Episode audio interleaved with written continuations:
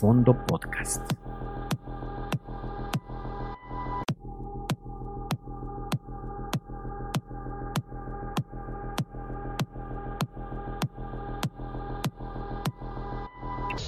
Fondo Podcast.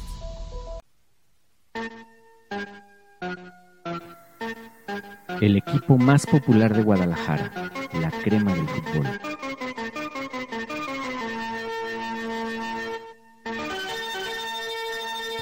La Madriguera.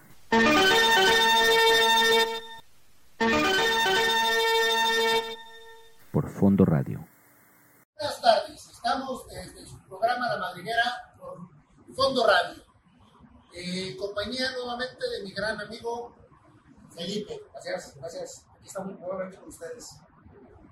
Felipe, ¿cómo ves? Esta semana con Atlas eh, se confirmó la lesión de Renato. Eh, está más o menos para cuatro o cinco semanas. Eh, ¿Qué opinas? Híjole, yo le, yo le comentaba a mi hijo antes del partido que a mí nunca me han gustado estos torneos. Nunca, nunca me han gustado este tipo de torneos antes de, antes de, los, de iniciar los, los- Vamos, antes de iniciar el torneo regular, ya de la liga. Porque siempre, siempre hay lesionados. No hay una vez que no haya lesionados. Se lo comentaba antes del partido. Incluso me dijo, no, pero ese para que vayan, se van, van calentando, se van armando, van agarrando juego. Digo, me dirán lo que me dirán, pero nunca me gusta a mí eso. De mí te acuerdas si no va a haber lesionados, de uno o de otro. Y ve nomás quién. ¿Y quién fue a salir lesionado? Fíjate que en la semana hemos venido platicando. Quiero que estén bien atentos porque eh, les tenemos una, bueno, dos grandes sorpresas. La primera, esta playera que ven que trae un servidor, no esta, una igual. Esta playera en tres semanas se va a rifar con la gente que nos vea. Vamos a hacer una eh, tipo como encuesta, preguntas. ¿Hacemos alguna dinámica de el sábado? ¿Lo hacemos? una dinámica referente a nuestros tres invitados que vamos a tener en estas semanas. Eh, hoy les tenemos una gran sorpresa. Espero eh, se, quedan, se queden con nosotros. Eh, como antecedente, eh, es un gran portero. ¿Qué puedes decir de él? Atlista de corazón.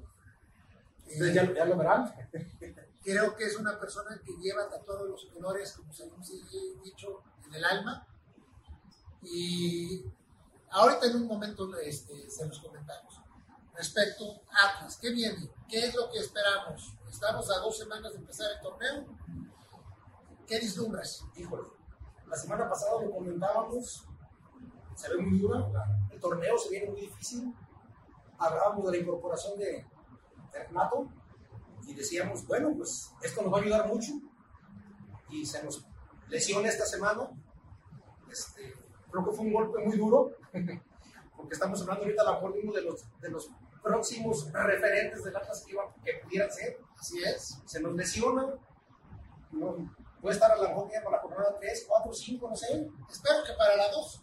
Ojalá estuviéramos ya para la 2, pero yo sigo con mis dudas, pero ojalá, ojalá se, se arme un buen, un buen conjunto con lo que tenemos. Tenemos una duda de, como siempre hemos, hemos dicho, de, de puente, pero pues bueno, tenemos que apoyar y esperemos que, que salga algo bueno, no hay otra, hay que estar aquí. Bueno, como les decimos, compañeros, quiero que estén muy atentos, porque creo que ya es momento. Eh, tenemos como invitado, a, como les había comentado, un gran portero. Eh, jugó en la final del 99, eh, jugó Libertadores fue seleccionado nacional. Eh, ¿Qué otros logros? Pues es, es querido por el equipo. Yo creo que es de los más queridos por la afición. ¿sí? Con nosotros está Rubén Caputo. Buenas tardes. Estamos, como les habíamos prometido, con un gran invitado, una gran persona, un gran jugador, eh, persona reconocida por toda la afición atlista. Eh, fue reconocido últimamente como el mejor portero que ha pasado por Atlas. Eh, tenemos la dicha y el honor de poder invitar a nuestra mesa y sentar a platicar un rato al señor Erubey Hola, ¿qué tal? Bien, bien, bien, gracias. Mucho gusto. Qué bueno, que nada, agradecerte la invitación a esta, esta entrevista. Y eh, halagado, sin quiero engrecerlo por las palabras que acabas de comentar, pero listo y dispuesto para lo que se ofrezca eh, y hablar un poquito de mi vida, de lo que fue en Atlas, que realmente eh, fue una etapa muy, muy padre, aprendí muchísimo, pero sin lugar a duda quedó muy dentro de mi corazón.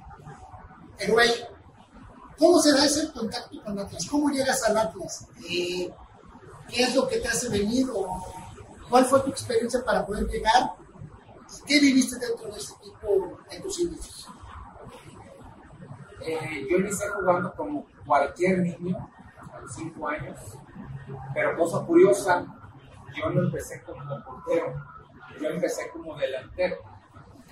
La historia que hizo que me volviera yo portero fue curiosa, porque un día tenía 6, 7 años aproximadamente, que fueron muchos años que veía yo como delantero, resultó que el portero no fue, el día del partido no fue. Entonces, eh, mi tío Juan García, que es el que traía el equipo, me dijo, pues no hay quien se ponga, no sé si hay alguno que se quiera poner de portero. Dije, pues yo, yo me pongo. Y a raíz de ahí, o a partir de ahí, no sé si por cualidades, por gusto, por suerte, me quedé como portero y así sucesivamente fui participando, participando y jugando en diversas categorías hasta que llegó la oportunidad de probarme en una tercera división de allá mismo, de Nayarit, que justamente se llamaba Deportivo Nayarit, ya jugando profesionalmente. Estuve a lo mucho, creo que ni el año duré, donde hubo después una visoría, para eso entonces tenía como 14 años, hubo unas visorías por parte de Atlas para menores de edad ya participando profesionalmente. Entonces, el profesor en, en mi caso, de que me viera, fue eh, Efraín Flores. Exactamente, exactamente. Entonces, surgió la invitación a, como a mí, hubo muchísimos chavos. Entonces, me vine, tuvimos tres días comprados, vine sábado y domingo acá en el, Club Jalisco. Eh, afortunadamente se dieron las cosas, pero para ese entonces yo formaba parte todavía del Deportivo Madrid. Entonces, ellos eh, dieron la posibilidad de que eh, formaran parte de sus filas, sin embargo, había esa posibilidad de que estaba en Madrid, ellos tenían que llegar a un acuerdo con el equipo para que yo pudiera venir para acá. y fue entonces cuando ya terminada esa temporada, tuve, la oportunidad de venir acá a Atlas y formar parte de las fuerzas básicas viviendo en Casa Club, porque todos aquellos en su momento que vinieran de fuera de de Guadalajara podían quedarse en Casa Club. Entonces, así fue mi caso, como el de muchos más, Posteriormente tuve la oportunidad de ir ascendiendo conforme las oportunidades a las, a las reservas, lo que antes eran reservas.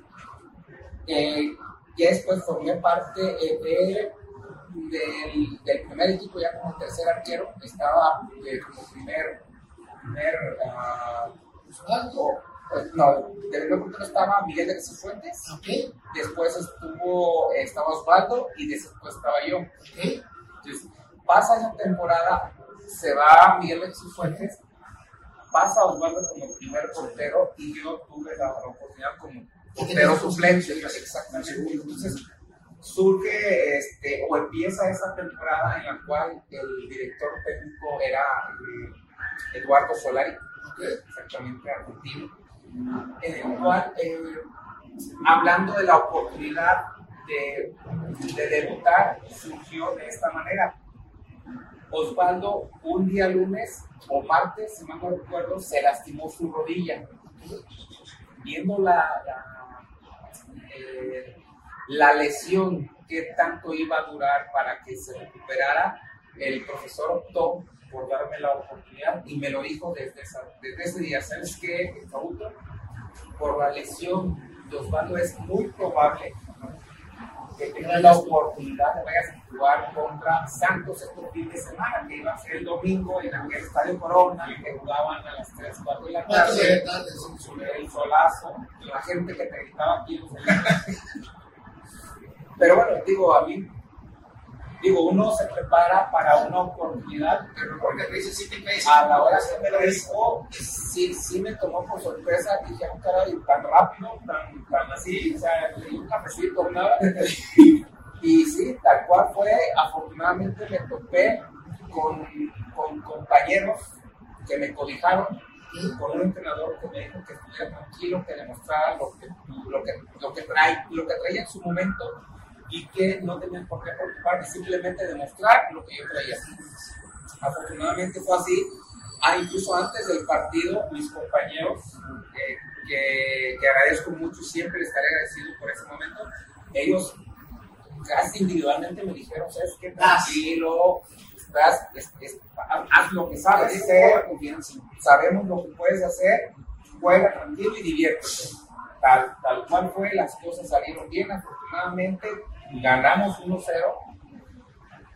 y um, pues yo, crecí, yo, yo más que agradecido, quedé impresionado por lo que se vive, por lo que a mí me tocó vivir en el entorno, porque no es lo mismo jugar quizá en un estadio semi-vacío, con un, con un equipo quizá no ofrecía mucho, o, o, hubiese ofrecido mucho, pero eso entonces era Santos, y Santos venía muy bien jugando, y en una comarca que siempre estaba llena, con la gente aquí gritándote, y con, repito, con Santos con calidad de jugadores impresionante. Yo sabía que tenía que hacer las cosas bien, pero no es tanto en lo que uno se proponga, sino en quién y cómo te cobija. Afortunadamente, repito, conté con la ayuda de todos mis compañeros y a final, que a final de cuentas las cosas salieron bien. Rey, nos comentas los meses en la casa. ¿Te acuerdas eh, de, aquellos compañeros con los que viviste y llegaste a esa aventura de debutar en primera? Claro que sí, claro que sí. E incluso antes de que yo debutara estuve, estuve en un Borghetti bien reconocido. Estuvo Borghetti cuando estabas con Claro, de hecho, él llegó antes que yo, porque el que empezó con, esta, con toda esta idea de traer o de reclutar jóvenes eh, menores de edad para que formaran parte de las primeras fue eh, Marcelo Bielsa. Él empezó con esa idea donde afortunadamente llegó para quedarse, donde quizá esa... Eh, esa idea, esa idea de traernos se vio reflejada con un logro eh, mayor que fue cuando llegó la bola. Sí. Él lo vino a, estacionar y, pulir en todos los sentidos precisamente porque, porque éramos de, tan solo de Casa Club era Tato Torres, eh, Miguel Ángel Espinosa, Miguel, Miguel Ángel Cepeda, eh, Omar Piseño, el Mochi Surteaga, y por ahí se me está olvidando uno que otro, pero que, que, te digo, éramos fácil como 7, 8 de Casa Club, tan solo de Casa Club. Éramos el equipo, si no mal recordarás, y no me dejarán mentir, éramos el equipo más joven, exactamente. ¿A ti te tocó jugar entonces en, en, el famoso Académicos? Sí, claro. Yo llegué a Académicos en tercera división. Digo, porque a lo que me comentas, muchos de ellos jugaron en tercera división en Académicos. Digo, si mal no recuerdo. Sí. Y ese Muchos que... empezaban en piloto, después pasaban a, a, lo que era tercera división, que era ya académico, y así consecutivamente para arriba, hasta llegando hasta fuerzas básicas. Y fuerzas básicas acabas tu medio. Oye, oye, güey, una cosa. Eh, yo me acuerdo que en aquellos años, cuando estaban en esa casa club, en el tiempo de, de Borghetti, había un amigo que conocía a, a los. A, a los que se juntaban ahí, a los, a, de una forma, a los que estaban dentro de la casa club. No sé si sea cierto, siempre me quedé con la duda, es una cosa chistosa, pero me gustaría. Me decía él que había una señora ahí que era la que les cocinaba y que siempre les daba una cazuela llena de huevos, huevos revueltos a todos. Es que mira, éramos bastantes. Era, llegó a ser no solamente una casa, porque éramos tantos que tuvo, que tuvo que tomar la decisión de rentar una casa que estuviera frente para tratar de meter a, las cantidades de chavos que venían llegando y no solamente estuvieron conformes con esa.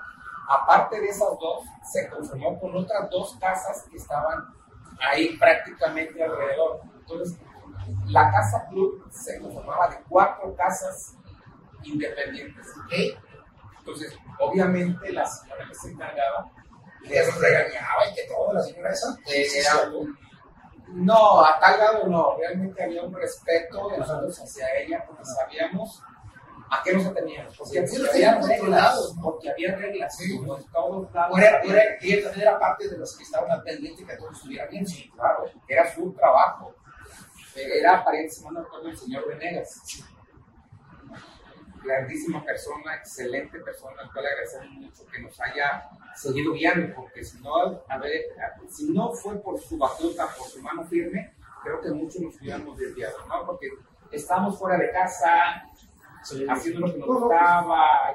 Pero él llegó a poner sus reglas y a decirnos, si vienen a hacer las cosas, van a ser bien. Si no, eso no fue lo que yo en aquel tiempo comentaba. Sí, no, y sí. comenzaban muchos pocos por eso cuando jugaban Comíamos bastante. a bastantes ganas, ¿no? Eh, sí. Digo, había un menú bastante, bastante extenso, pero sí, nos jugábamos. Es que me acuerdo que esa, esa me la platicaron y dije, No, la anécdota Esa canasta yo creo que la siguen trayendo y la trajeron toda su carrera. Sí, claro. Sí. Digo, creo que la tomaron y que es parte de lo que te quiero preguntar. El convivio en la casa, ¿cómo- ¿cómo era? Digo, chavos de toda la República Mexicana con sueños, con ilusiones, pero en una edad muy complicada. Sí, eh, había de todo, ¿eh? ¿Ok? ¿A qué voy con esto? Afortunadamente todos entendimos a lo que íbamos. Quizá hubo uno que otro, uno que otro que por ahí se salió poquito así. Al no tener, repito, a tus padres acá, de por lo menos tener uno en la casa club que por ahí te dijera las cosas como tenía que ser. Y en ese caso tomábamos como referencia a los grandes. Jared Borghetti, por darte un ejemplo, que ya estaba ahí. Y, y los que de alguna manera ya tenían un rato ahí, los que iban llegando, Los sí, nos iban, claro, porque era la idea, era la idea, ¿no? Más de uno sí se sentía triste, sí se sentía con aquella desolación de saber que no estaba con sus papás. No es lo mismo estar en casa a los 15, 14 años que estar fuera de él. Y no es, es fácil. Entonces, nuestro papel, era ese, o fue ese cobijarlos, hacer que se sintieran bien y que demostraran lo que tenían que demostrar. Ya el futuro iba a hablar por, por sí mismo, ¿no? Pero eh, agregando, obviamente, a las personas que estaban al cuidado de la casa, porque no solamente éramos nosotros, ¿no? tampoco éramos los, los que mandábamos o los que de alguna manera, por ser los grandes o por ser los que de alguna manera teníamos rato ahí, tenían que obedecernos. No, No. simplemente los guiábamos y les teníamos que decir, porque te repito, había reglas tanto de comida, desayuno, comida y cena, y incluso de cerrar el casa. Entonces es cierto que se escapaban y. No, si hubo quien se escapaba. Así, entonces sí, sí, es, sí Claro, es cierto, sí. todas las Había talleres de todo. urbanas. Ah, sí, por supuesto. Ah, Es ok. que Es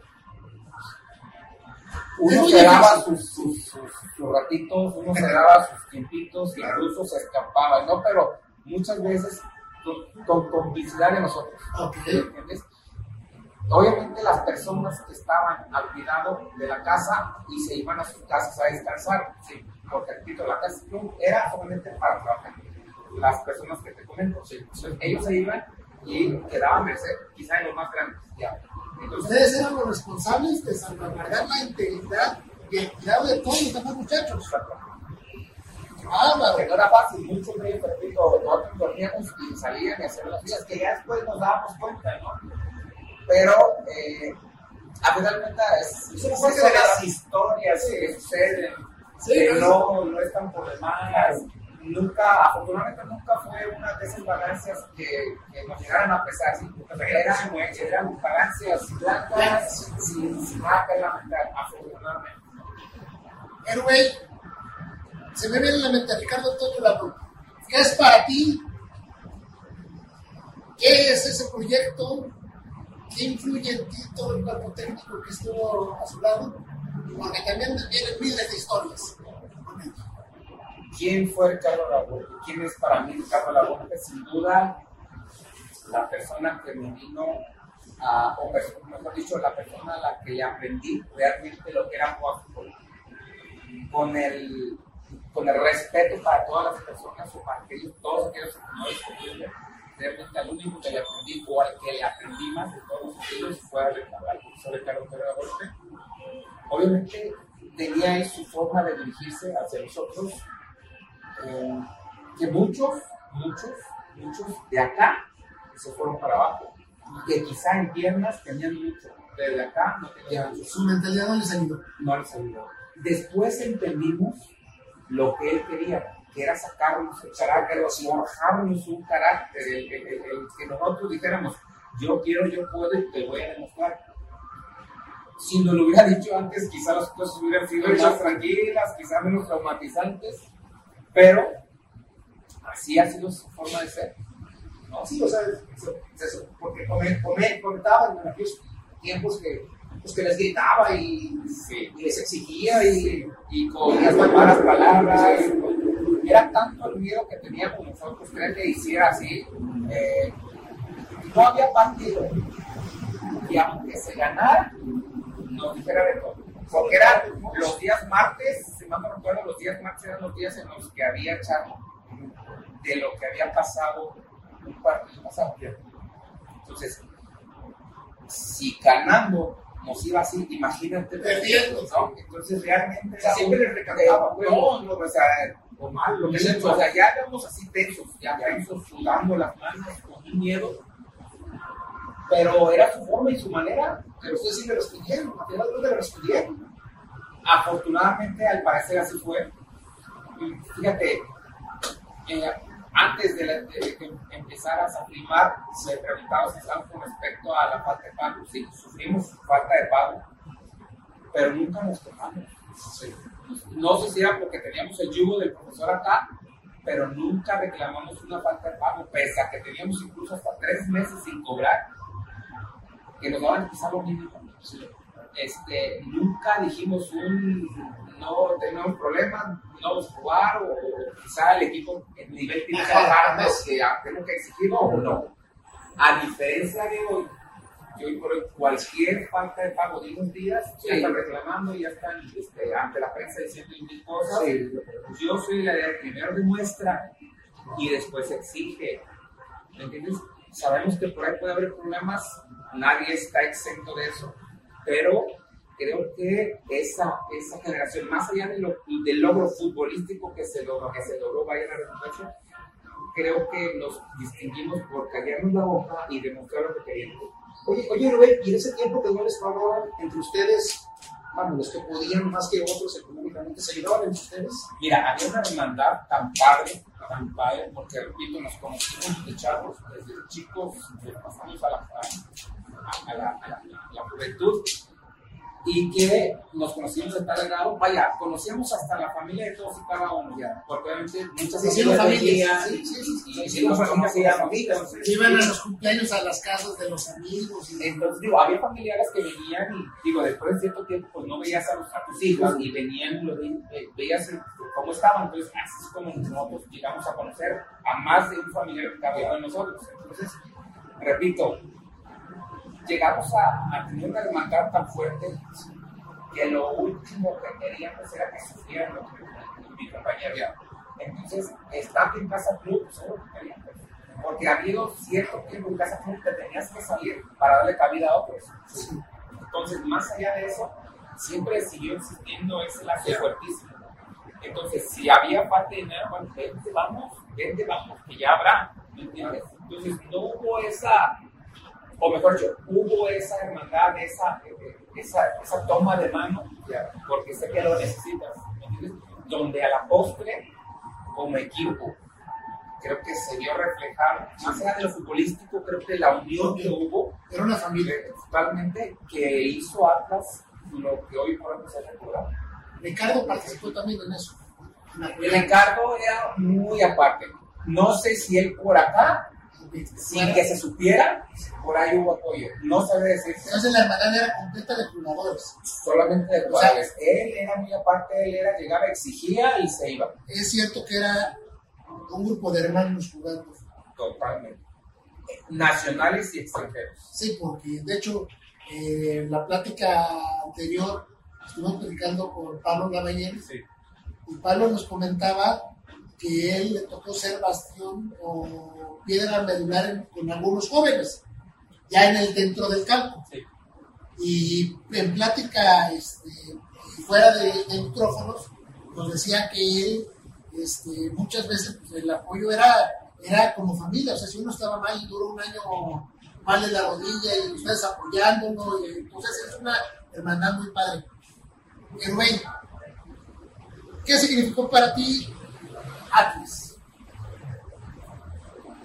sin lugar a dudas, eh, la institución que más allá de que me dio la oportunidad de formarme como futbolista, me dio la oportunidad de formarme como ser humano, con los valores que hoy por hoy me representan y con lo que Rubén Cabuto realmente está muy agradecido. Yo por, yo por eso siempre, siempre he dicho y lo diré, yo soy y seré regional desde el primer día que puse un pie aquí en Guadalajara yo quedé tan encariñado con el club, no solamente por los colores, no solamente por, por el equipo de primera división, sino por los valores, insisto, que me hicieron, que me forjaron, los valores que, que me hicieron ser el hombre que hoy por hoy soy, y lo que realmente aprendí. No sé si lo hubiese aprendido en otro club, no lo sé porque no lo estuve, hablando de formación. Pero yo estoy muy agradecido en ese sentido, lo he expresado una y mil veces y lo seguiré diciendo, en el cual espero que muchos lo tomen así. Porque el llegar a Atlas, eh, que no es fácil, no es fácil. Quizá muchos lleguen, pero creo que lo difícil es mantenerse. Pero sin lugar a dudas, eh, el, el- el haber tenido esa oportunidad de, de contar con profesores que nos extendieron la mano, que nos señalaron un camino, pues realmente eso es de agradecerse. ¿no? Y soy una persona muy agradecida, eso lo aprendí de mis padres. Perfecto. Rubén, la afición del Atlas.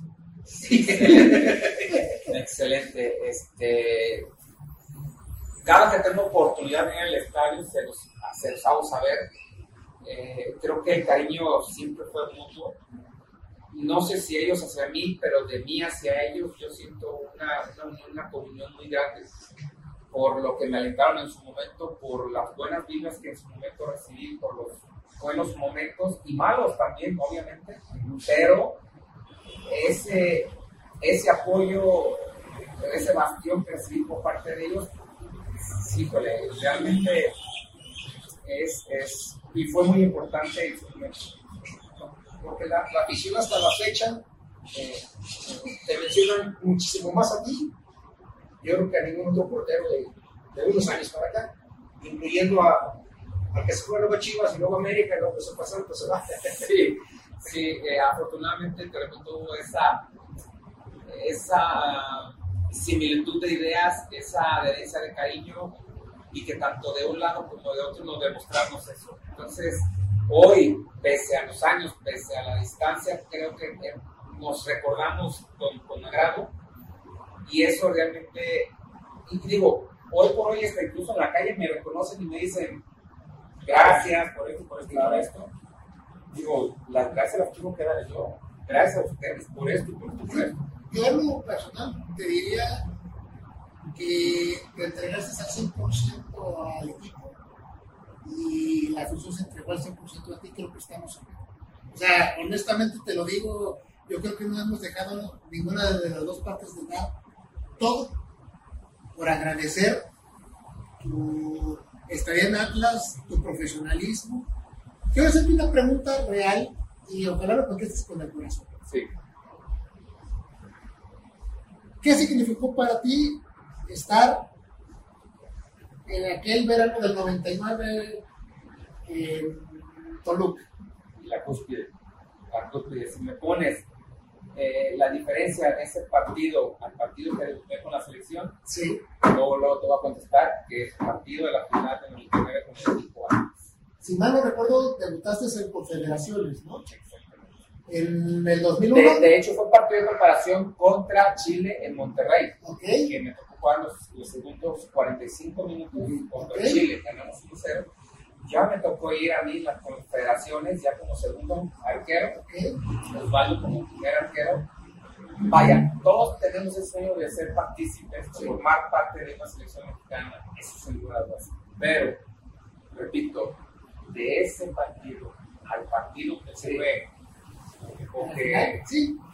debuté con la selección, mil pesos de, partido, y Atlas en esa final. O sea, no tienes jugar nada ese partido. Libertadores. Experiencias padrísimas que nos dieron a todos un envío importante, no solamente a nivel nacional, sino internacional, y no solamente en lo individual, sino también en lo grupal, porque Atlas en su momento, o en ese momento realmente, traía eh, un nivel futbolístico bastante aceptable, donde propios extraños no sabían o no creían que quizá ese equipo tan joven se iba a jugar tan bien y iba a llegar hasta donde llegó. Aquellos niños héroes. Aquellos niños héroes. Aquellos niños que hacían magia con la pelota y con el corazón. Aprovechando eso de los niños héroes, juegan en Toluca. Desgraciadamente no se gana el campeonato, pero hasta la fecha recuerdan más al Atlas que al Toluca campeón. Eso me queda muy claro este, porque siempre, siempre se ha, se ha, reconocido más al Atlas en ese partido que al Toluca. El Toluca tiene un cuadro hecho y derecho y con muchos años de experiencia. Ustedes regresan a Guadalajara. ¿Qué pasa cuando vienen a Guadalajara? Era una sensación extraña, porque más allá de no ser campeones, créeme que nosotros nos sentíamos como tal. Sí. No traíamos la corona, fueron campeones sin corona, definitivamente. Pero, traíamos el corazón y, que, y creo que lo demostramos no solamente en esa final, porque fue una final épica, sino fue un, un, recorrido de cada partido jugado al 100%, tanto futbolística como eh, físicamente hablando. Creo que se, se denotaba el calor humano, la hermandad, el, el, el, fútbol que traíamos y el, lo que queríamos ser. Perdón que te interrumpa un segundo. Ahorita se me arriba a la mente unas palabras que, digo, que dijo Pablo en, la entrevista anterior. En las semifinales, ustedes se enfrentaron a un Cruz Azul que, según mal no recuerdo, tenemos no sé cuánto tiempo que no podíamos ganar y no podíamos este, demostrar que era. Se le ganó allá 4-0 en un partido épico, impresionante, y un 2-0 aquí de locales. Y él decía, es que para nosotros yo creo que fue la búsqueda de, de, nuestro nivel futbolístico esos partidos. Digo, contra Toluca fue un partido contra un equipo, como dice Felipe, eh, contra un equipo muy hecho, donde yo creo que ni propio ni nos daban algo por Atlas más que la verdadera función de Atlas, porque siempre teníamos esa ilusión, pero jugaron de tú por tú, además fue muy mala suerte, porque realmente quien jugó mejor partido, los de ida, el de regreso, y todas se fueron ustedes. O sea, Sí, ahorita acabas de decir partido importante que fue contra Cruz Azul. Creo que ahí fue donde realmente nos la creímos. Hasta ahí. Porque era un sueño, ¿no? Que, vaya, sí, obviamente queríamos llegar a la final y queríamos ser campeones. Pero ahí fue donde supimos que habíamos, que habíamos logrado algo importante, pero que faltaba la cereza en el pastel. Así es. Volteamos para atrás y y pensamos, todo esto es un recorrido. ¿sí es? Entonces, ahí es donde te digo, a partir de aquí, ya no paga. Entonces, eliminamos a Cruz Azul de muy buena manera. Y respondiendo y siguiendo tu, tu pregunta, sí, era un equipo Toluca ya de bastante experiencia, con grandes jugadores, sin lugar a dudas, con una eh, iría de varios campeonatos que ya traían, ¿no? Sí, sí. sí aparte de ser campeones. Entonces, eh, enfrentarnos contra ellos y lo se demostró en el, durante la temporada regular. Eran unos partidos de ir y vuelta, eran unos partidos de que metían meto, metías meto, meto, esos partidos donde. Se convirtió en un verdadero clásico sin serlo. Sí, afortunadamente llegamos juntos a la final. Y obviamente la expectativa era muy alta futbolísticamente hablando, sí, iba a ser muy alta. Sí, llegamos después de ese partido, o mejor dicho, antes de, del primer partido, eh, que también fue muy emocionante. Sabíamos que teníamos que darlo todo. Más aún de lo que ya habíamos hecho. creo que eh, Toluca también no dejó ningún esfuerzo eh, por tirar. Eh, fue un, quien fue partido de, de, de, ida, que fue acá en el Jalisco, se dio cuenta realmente de lo que era jugar una final. ¿no? Yo, me acuerdo. En todos los sentidos de la palabra. Yo me acuerdo por fuera, digo, como, como aficionado, al ir al 3-1, que estuvimos abajo, yo recuerdo eso, ese estadio que empezó a rugir, no a hablar, a rugir. Que empezó, yo jamás he visto en mi vida como aficionado un estadio que hablar. Y esa noche el estadio habló. Pero habló y motivó a 15 guerreros, porque eh, incluso a la gente de banco, 16 guerreros, que fueron ustedes, y yo veía en tribuna unas caras después del 3-1 de decir, no estamos muertos y vamos a salir adelante. Cuando cae el 3-2, creo que lo mete Rafa, si no recuerdo, y cabezazo. El estadio no se vino abajo nomás porque está muy bien construido. Y en el 3x3, yo tengo un recuerdo muy, muy grabado y te lo quiero comentar. ¿Cuál fue tu reacción? Para serte sincero, después del 3-1 sabíamos cada uno de nosotros que podíamos remontar. Porque el fútbol lo teníamos, las, gran, las ganas y el corazón lo teníamos. Llegó el 3-2, es que sí podemos, vamos. Y es que era, pero era una comunión muy grande entre nosotros. No había, no, no había necesidad de un grito, era por solo vernos, decimos, vamos, sí podemos, sí queremos, y lo vamos a hacer. Cayó el 3 Entonces, cuando la gente realmente vio que Atlas estaba para más, sí, estaba para más. Mira, no es broma. No, no. Me acuerdo, digo, de verdad, o sea, porque me tocó verlo en el, en el terreno de juego, verlo, verlos a ustedes ver al profe La golpe y muy rara vez lo hizo reír o lo disfrutar yo creo que dentro de toda esa tensión que traíamos todos, ustedes como jugadores y nosotros como afición, yo creo que ha sido la explosión más hermosa que he visto en mi vida. En cualquier partido que me haya tocado ver. Porque yo me acuerdo haber salido de ese estadio feliz, extasiado, ilusionado, vuelto loco porque me iba a Toluca a darnos jugar.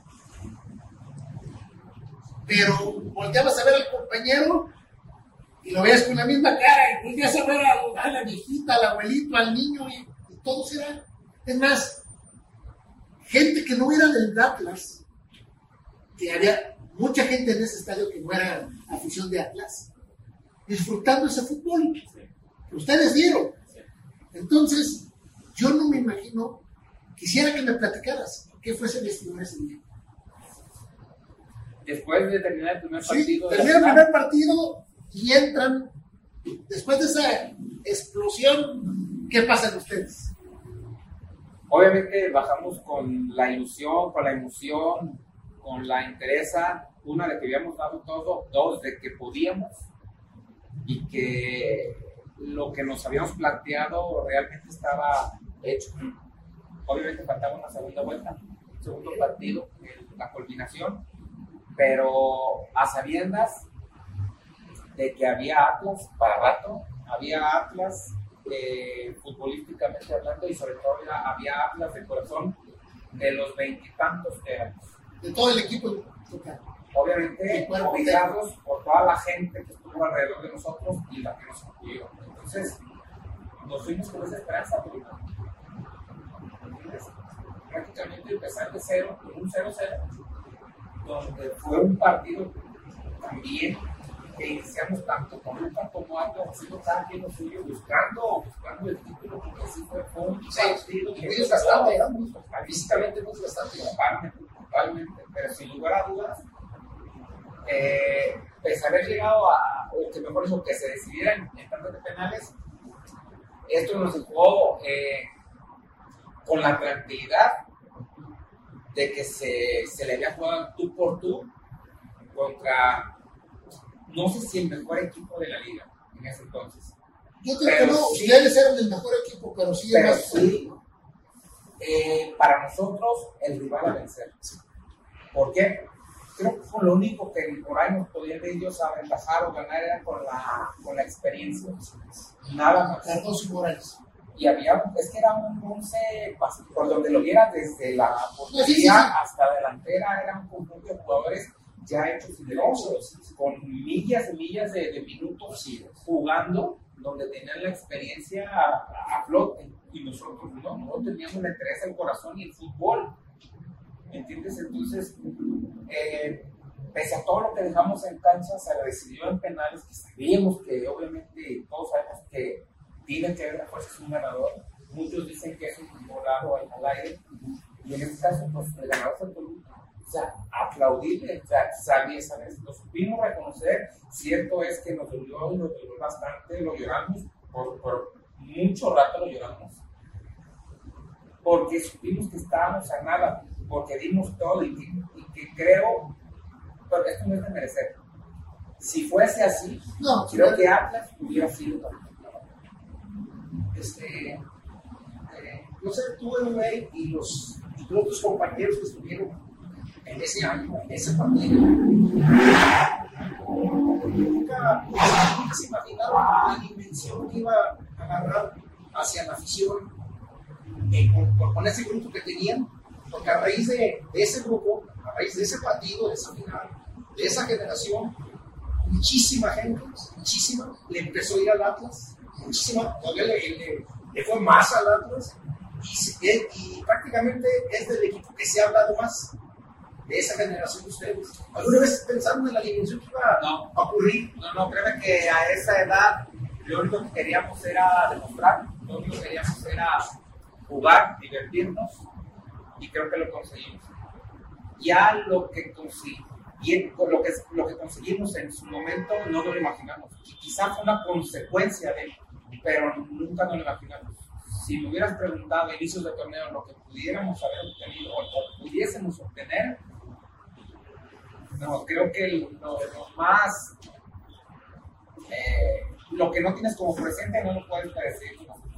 Entonces, eh, ya después de que lo vimos, lo sentimos, lo palpamos, repente volteamos para atrás y es que eh, todo esto caminamos. Sí lo- sí ya después de que, de que llegan en ese momento que se dan cuenta del fenómeno que creó esa generación dorada.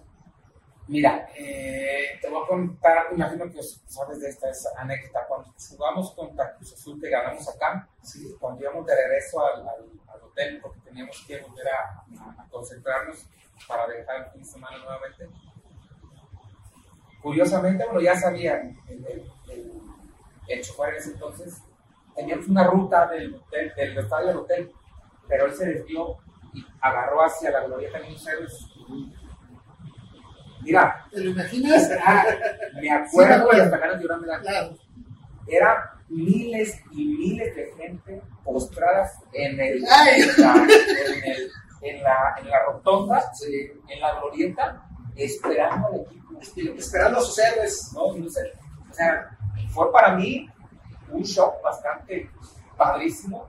O sea, que yo nunca me esperé sentir, mejor eso, nunca esperé que el- la- las personas que seguían el equipo, los fanáticos, los seguidores, pudieran hacer algo por, por el, por el equipo o por el, el equipo de sus amores. Digo, quizá fue por lo que estábamos demostrando, pero tan solo el verlo, Nunca más volveré a sentir esa emoción. Quizá lo puedo a, a equiparar a cuando nacieron mis hijas, pero esa emoción, o sea, grabada. nos comentaba Pablo algo parecido a lo que me estás comentando, pero él en la final. Cuando vienen de Toluca, Sí, jamás se imaginó el recibimiento que tuvieron. Sí. Digo, yo estuve en, en la glorieta, obviamente festejando, obviamente gritando, y estuve también el día de la final. Pero el día de la final, es la primera vez que yo veo que una afición que ha perdido una final o un equipo que ha perdido una final ha recibido como héroe. Y era el sentimiento de todos nosotros, porque realmente eran unos héroes, o fueron unos héroes, o siguen siendo unos héroes. ¿Qué pasó por ustedes?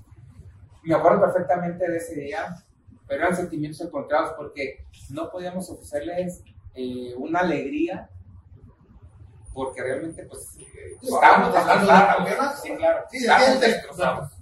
El, el, después del segundo partido, el regreso, estábamos destrozados. O sea, nos hubiese gustado tener otra cara, pero no teníamos cara como... Bueno, dices, es que demostramos, es que un todo, es que no tienen por qué no, no agradecer o por qué no... Es que no es lo mismo. No. No es lo mismo. A, a, lo que vivimos en la glorieta, contra, después contra nosotros, después veníamos de un triunfo. Claro, fue un a una derrota más allá de cómo hayan sido las cosas y circunstancias de que demostraste que hiciste hasta además Sí. Que no sean las cosas, bueno, pero es que nuestra cara demostraba otra cosa. Sí, siempre el, el, nos faltó un poquito. Eso, la pero, cereza, no más. Pero para nosotros fueron campeones, a final de cuentas. Incluso no más para nosotros. Yo recuerdo los comentarios de reporteros, comentaristas, periódicos. Prácticamente, ustedes, ustedes eran los campeones, sin la corona. Aparte de un título de un periódico, campeón sin corona, así es. Yo creo que sí, es por cierto, de hecho, me queda acá claro que fue y ha sido la mejor final de toda la historia del fútbol mexicano, eso no, tengo duda.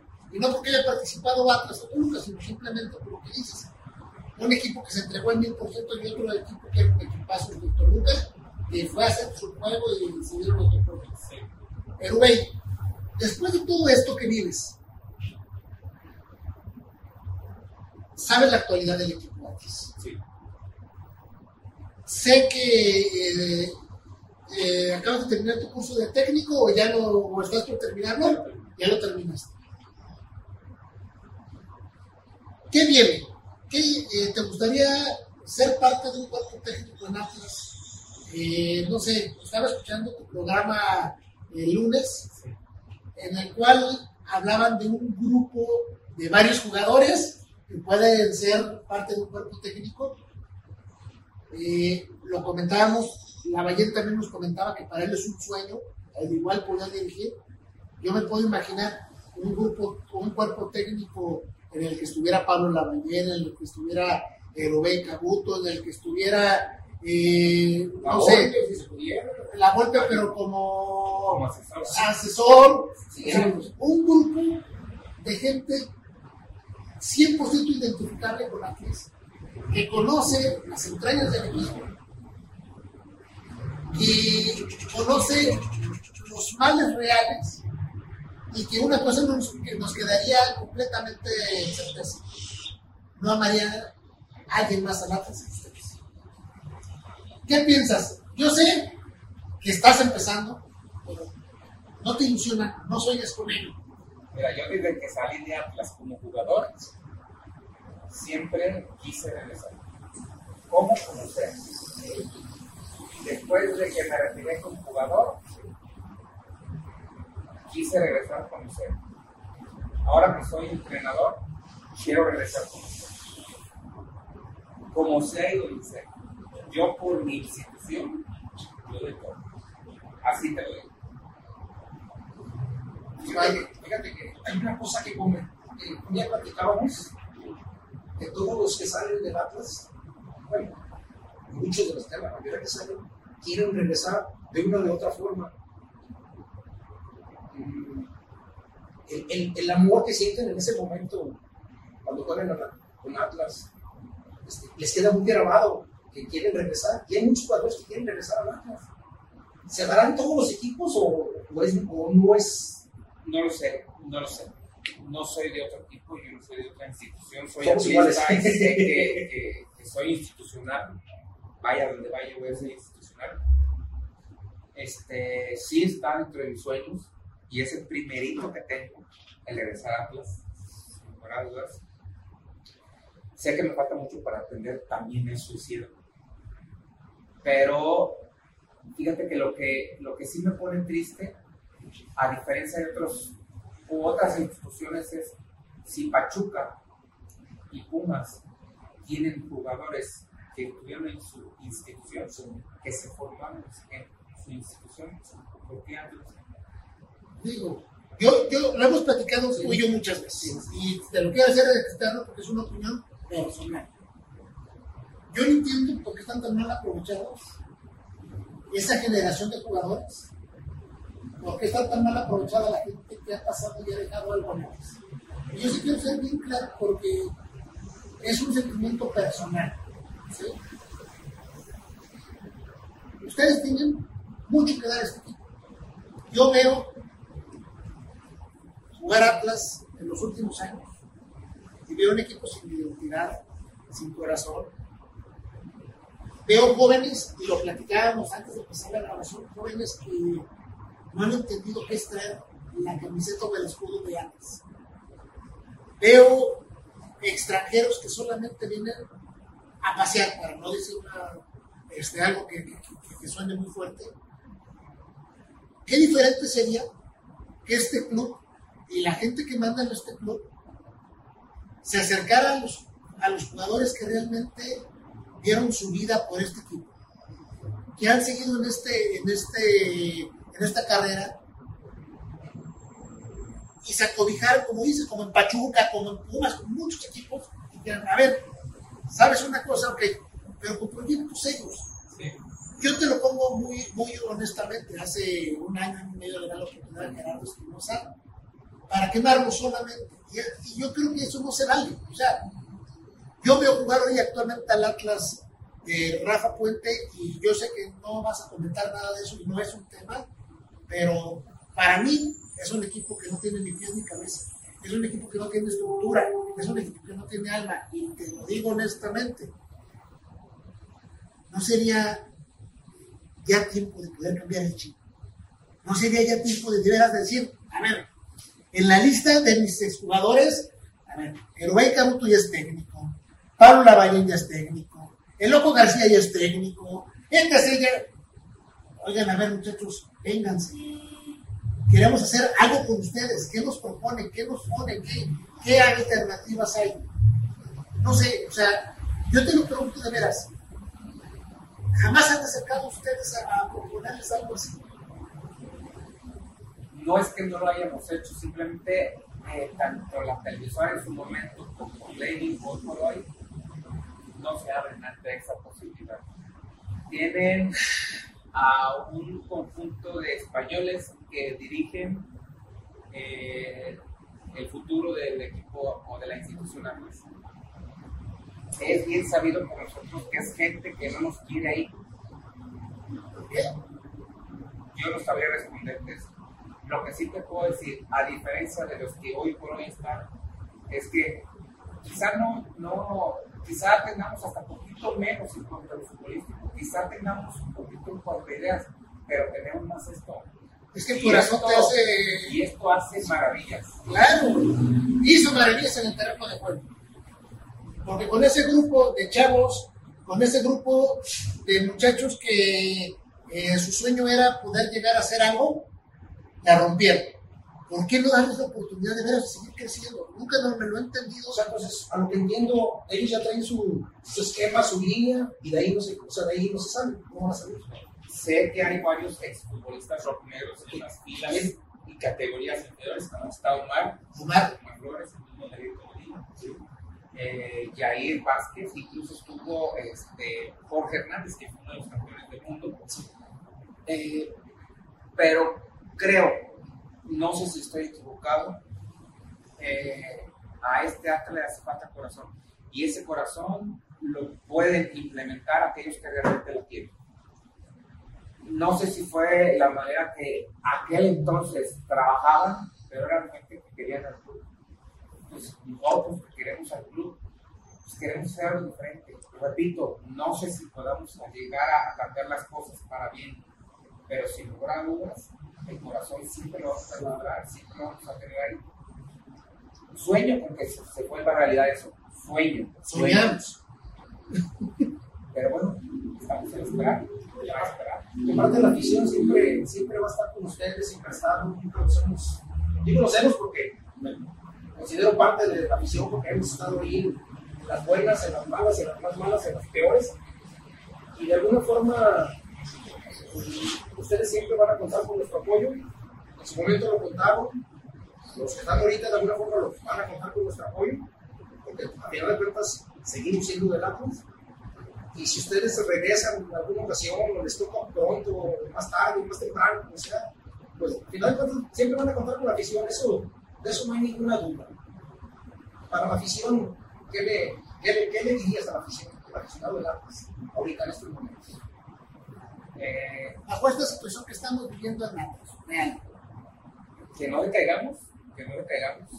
Este, yo, como ustedes, soy parte de Atlas, quiero Atlas, quiero lo mejor para él. Quizá, y, y quiero tomarlo así, como un aprendizaje de todos para quizá llegar a algo más importante. Me gustaría que las cosas fueran diferentes, tanto para ustedes como para nosotros, porque al final de cuentas somos un equipo y como equipo queremos que las cosas marchen bien. Pero no, no resta otra cosa más que esperar, más que esperar, más que esperar y eso. Y quizá eh, dentro de esa espera realmente eh, surja algo positivo, ya sea que estemos nosotros o que no. Al final, al final la institución siempre va a prevalecer, esté quien esté.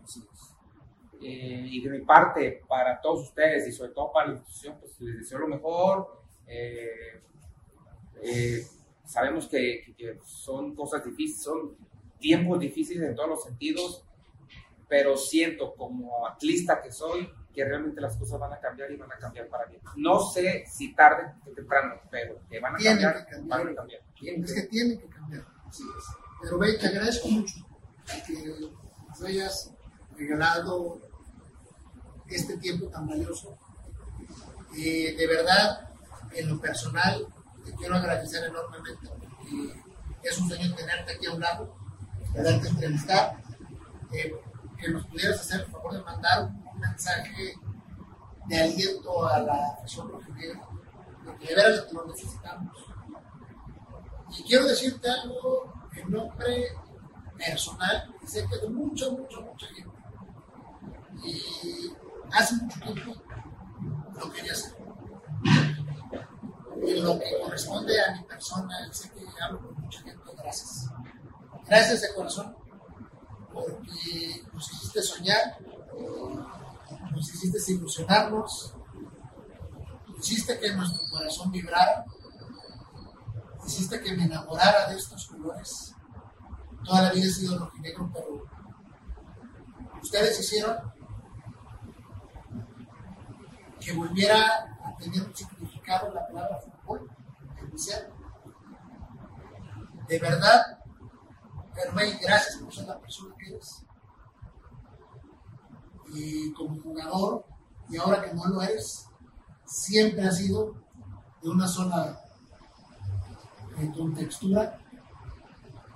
Siento un orgullo tener un muchacho que vino de Tepic con un sueño que no sabía que podía pasar y que hizo que millones de aficionados se ilusionaran y fueran felices.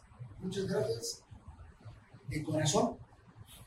Gracias por los años que nos regalaste como de Atlas y gracias por estar aquí. Me hiciste llorar. Muchas gracias. Eh, no puedo decir más. Identificaban siempre con estos, con estos colores.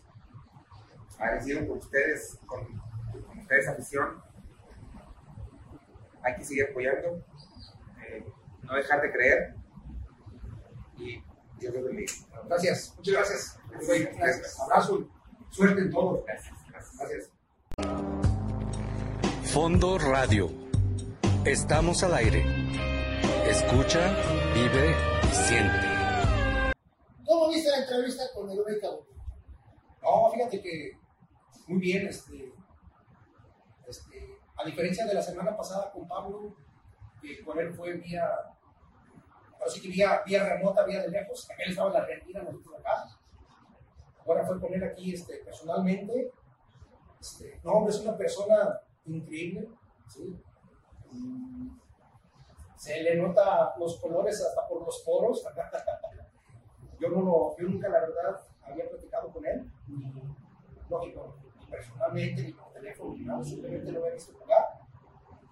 Pero no me imaginé que quería tanto Atlas, ni me imaginé, ni, nunca me imaginé que tuviera tan arraigados los colores del Atlas. Fíjate, y que quiera regresar al Atlas. Fíjate, Felipe, eh, yo creo y rescato mucho en unas palabras que les hace, hace rato, quien juega en Atlas y quien conoce el Atlas y quien ha estado dentro de Atlas, sueña e ilusiona volver a Atlas.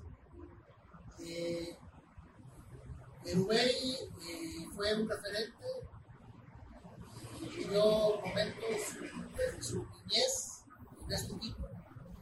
Llegó a ser, y se posicionó en el equipo, persona básica quiero, quiero quiero conectar, me ilusiona la mentalidad de esa generación. Quiero, eh, quisiera que pudiera pregnar en los muchachos jóvenes qué es Atlas y para qué está hecho. Y Rey sigue siendo un tipazo. Y lo mejor de todo es que sé que aman los jóvenes. Ya lo, vimos hoy con la entrevista. Y fíjate, que comentas eso de, lo, de la gente que sale atrás y quiere regresar. Yo no le veo más que una sola razón. La familia que hacen y la comunión que hacen con la afición. No veo otra razón. No, ni yo.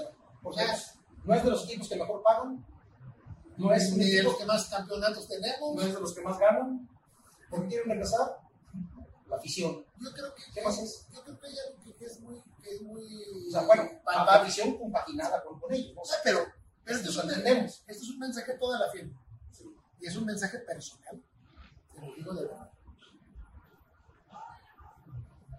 Si nosotros no entendemos que gracias a nosotros muchos de nuestros jugadores han dado y han dejado cuerpo, alma y espíritu dentro si no entendemos que nuestra misión es apoyar, así es. apoyar, apoyar, así es. Entonces no están hechos para los jugadores y sobre todo los jóvenes, que son los que más ocupan. Vamos poniéndonos como, como objetivo dejar, como siempre, la hermosa visión que Atlas ha dejado. El corazón en la tribuna. Así bueno, ahora pues, desde la casa, o, o, a ver cómo lo vamos a hacer. De alguna forma se apoya, se seguirá apoyando. Y hay que darle a los chavos ese, ese, ese, esa ilusión ¿no? de que cuentan con nosotros, de que tienen todo nuestro apoyo, no reventando luego, luego la primera, hay que darle su tiempo. Oye, por eso quieren regresar. Por cierto, muchas gracias, afición. Eh, nos fue muy bien la semana pasada. Eh, esperemos que esta semana sea igual. Estén atentos a la trivia que viene, para que se quede una playera como esta que mándenos todas sus críticas y comentarios y estamos para poder este, responderles para aprender. Eh, ojalá nos sigan acompañando sábado a sábado y la próxima semana no se pierdan un sorpreso no, no, no, que ya tenemos preparado. Este, tiene algo muy bueno, sí. Y, y, recuerden sobre todo que este programa, este programa que hacemos, lo hacemos atlistas, aficionados atlistas de corazón, para ustedes, los aficionados atlistas. O sea, es de nosotros para ustedes, o de, o de entre nosotros para todos, a final de cuentas. Es lo que se trata, ¿no? Es un programa entre aficionados y para aficionados. Pues muchas gracias. Fondo Radio presentó